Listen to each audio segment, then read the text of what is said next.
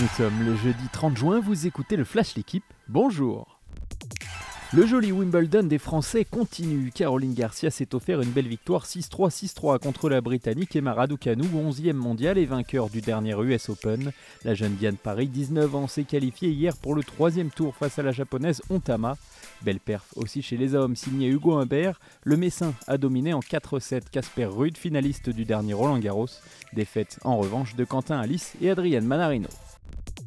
J'ai envie d'être libéré. Thibaut Pinot se livre dans une longue interview à retrouver dans l'équipe du jour. Le grimpeur de la groupe FDJ explique le nouveau coureur qu'il est devenu très marqué par sa chute sur le Tour de France 2020. Déchargé du rôle de leader confié à David Godu, Pinot est soulagé. Conscient qu'il se rapproche de la fin de sa carrière, le Pinot nouveau est à la recherche du plaisir. S'il se dit prêt à tout donner pour son équipe, il reste déterminé à remporter une ou plusieurs étapes. Canal Plus rafle tout. L'appel d'offres pour les droits de diffusion de la nouvelle Ligue des Champions a rendu son verdict hier. La chaîne cryptée sort grande gagnante puisqu'elle a obtenu la totale. L'ensemble des matchs de la C1 de 2024 à 2027, mais également toutes les rencontres de Ligue Europa et Ligue Europa Conférence. Un très gros coup de Canal qui devrait sans doute sous-licencier une partie de ses droits à un autre diffuseur d'ici l'été 2024.